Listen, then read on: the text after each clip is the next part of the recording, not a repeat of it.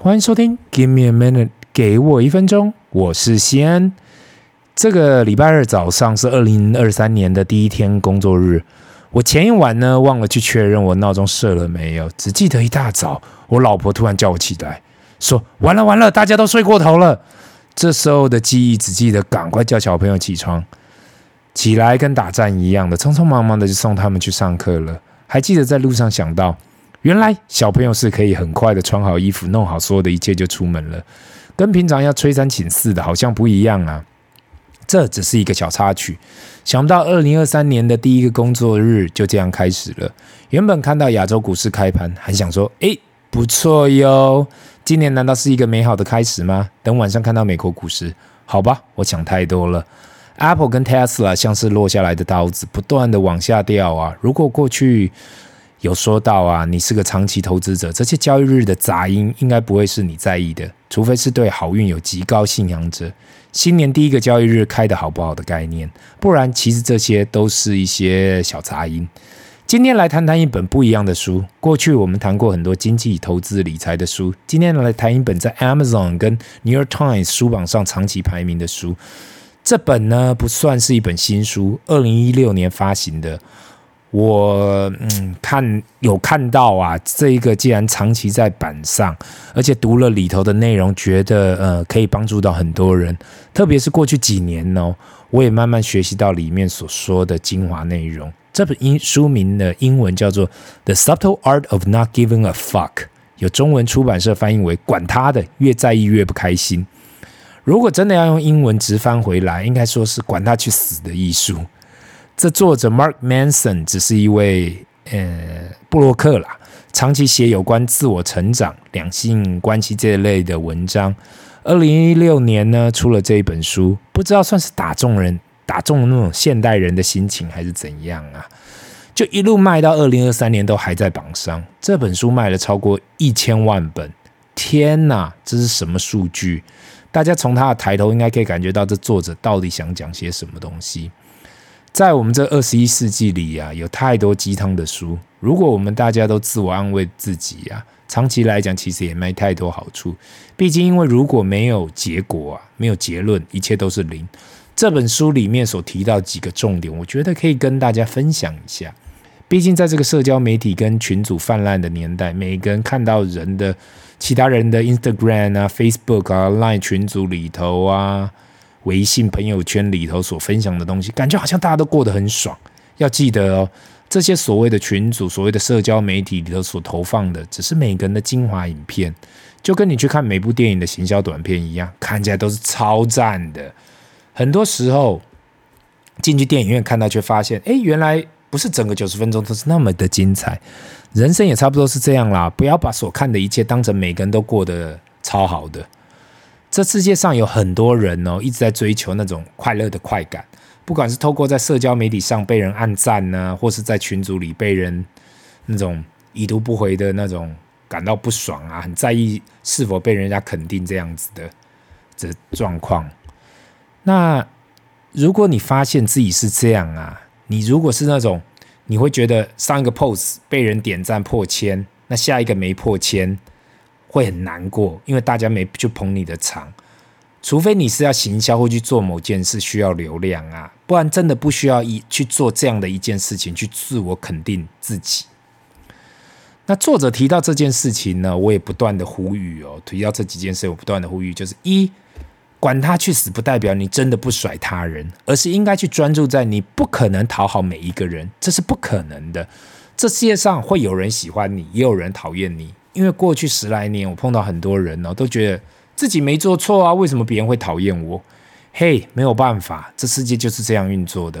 世界上没有一个人可以被每个人喜欢，太多人一直在追求，觉得自己会变成所谓的万人迷。但是当发现原来有很多人讨厌自己的时候，却无法接受。我还蛮喜欢最近读到胡适说到的这一句话，我给大家参考一下：人性最大的恶，恨你有，笑你无。嫌你穷，怕你富。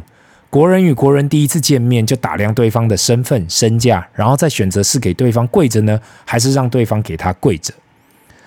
这句话听起来非常刺耳，可是如果你再听一次，你会深刻体验到里面的酸甜苦辣。你说这是社会现象吗？社会现实吗？我想也是。人的一生很难，就是如果很在意每一件事情呢、日子不仅仅过得不开心，也没办法顾及每个人事跟物。第二点呢，如果我们要去学会不在乎不重要的事啊，我们要先去找到自己在乎的事情。如同我说，也许是这个通讯那种很方便的、资讯很发达的时代里啊，大家都可以很容易关注到其他的人，使得人越来越在意其他人怎样说跟做。很多时候，我们要先了解，到底自己在乎的事情，或是跟自己比较相关的事情重要，还是其实我们每个人。其实最重要的啊，就是自己的工作跟家庭，而不是其他人的事物。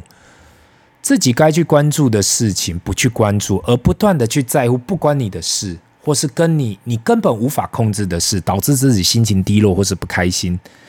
在 Chapter Eight 里头，《The Importance of Saying No》其实点出了一个大家很大的问题，大家面对的问题，那就是大部分的人都有讨好别人的压力。长线来讲啊。好像不讨好、不做别人想要你去做的事情，你就是错的。而我们呢，其实应该要对我们自己所想要做的事啊，去 say yes or no。很多时候，或是或许是同侪压力跟家庭压力，导致你要去在乎你根本不在乎的事情。太多太多人对于拒绝一件事情，是因为害怕人际关系的毁灭。如果人与人之间的关系会因为你说 no 而分开。那这个关系其实根本不是你想象的那么美好，只是一种表面上的利益交换，而非无条件的支持。这样的人际关系是否你真的想要，还是应该去管他去死？那第三点呢？不管我们选择在意什么事情，其实到了最后我们都挂了啦，每个人都会挂掉。正确的讲法是说，人生很短。今天不管我们在意的事情是什么，比如说你想要当。大企业家，你想要有很多钱，你想要很多名声，不管你在意的是什么啊，其实最后我们都会挂掉，就是因为人生真的很短呐，所以要甩开那些根本不重要的事情，而专注在对你重要的事情。有时候坐下来好好的思考一下，到底对你最重要的是什么？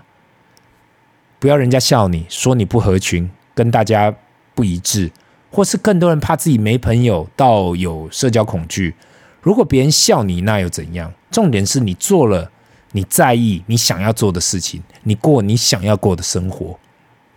今天这本《The Subtle Art of Not Giving a Fuck》这本书，也许我不会百分百同意作者 Mark Manson 所提出的每个观点，但是很多观点都跟人呐、成长到了一个阶段，会学到很类似的、类似的事情。在这个数十年代，大家都很在意自己是否。在这社会落后了，却没有看到自己应该更专注在自己的生活。我会想要在二零二三年第一次分享就选这一本书，也由衷希望听众可以好好思考，到底自己在乎的是什么，对自己重要的是什么，其他的就是管他去死了。那今天的分享就到这里，让我们进入 Q&A 的时间。第一个问题，上次听到你说到的臭豆腐，不知道你还喜欢什么美食，会有什么可以推荐的吗？哈哈哈，谢谢哦。其实我们这个 podcast 不知道哪时候可以转型成为美食频道，但是我看是有点难啦。毕竟因为大部分的时间都是以 podcast 进行，影片方式好像比较容易呈现美食。上一次的臭豆腐之旅呢，目前还没有完成，未来还需要努力。其实我算是中西式美食啊，都愿意去尝试的。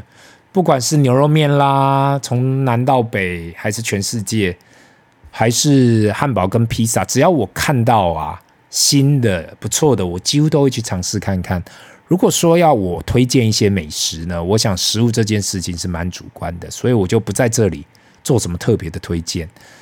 但是说到这里啊，其实未来可以做几集有关美食之旅的，只是因为透过声音真的很难让听众去想象到底什么样的美食啊，让我来去想一想该怎样规划。美食真的是一个很大的项目啦，几乎每个拍美食或谈论美食的粉丝流量都超大的。但是也非常谢谢你的询问。第二个问题，最近几年很夯的存股啊，好像从没听到你提起过，想问问看你对这样的看法是怎样？因为过去几年我有投资兆丰、合库、第一这方面的金融股，如果只是想要拿长期的股利报酬，请问这是可行的吗？还有你有什么推荐的？那个我也谢谢你的问题哦。其实有关存股这个说法，应该是来自于听到巴菲特爷爷曾说过，他买股票当下就不曾想要卖它。更正确的讲法应该说是巴菲特他是想要投资这个企业，而不是这档股票。因此呢，当他想要投资下去的时候，他看的是长期经营，也就是说，他想要的是长期来讲这个企业的表现。那现在我们回归到所谓的存股啊。我自己个人的感觉是，如果你是用它这个模式去看你存的标的物，那我可以了解啊。但是我唯一推荐的存股标的物就是大盘的 ETF，因为只有这个标的物我知道长期来讲都不会倒，除非那个 ETF 发行商先倒了，或是你存的国家倒了。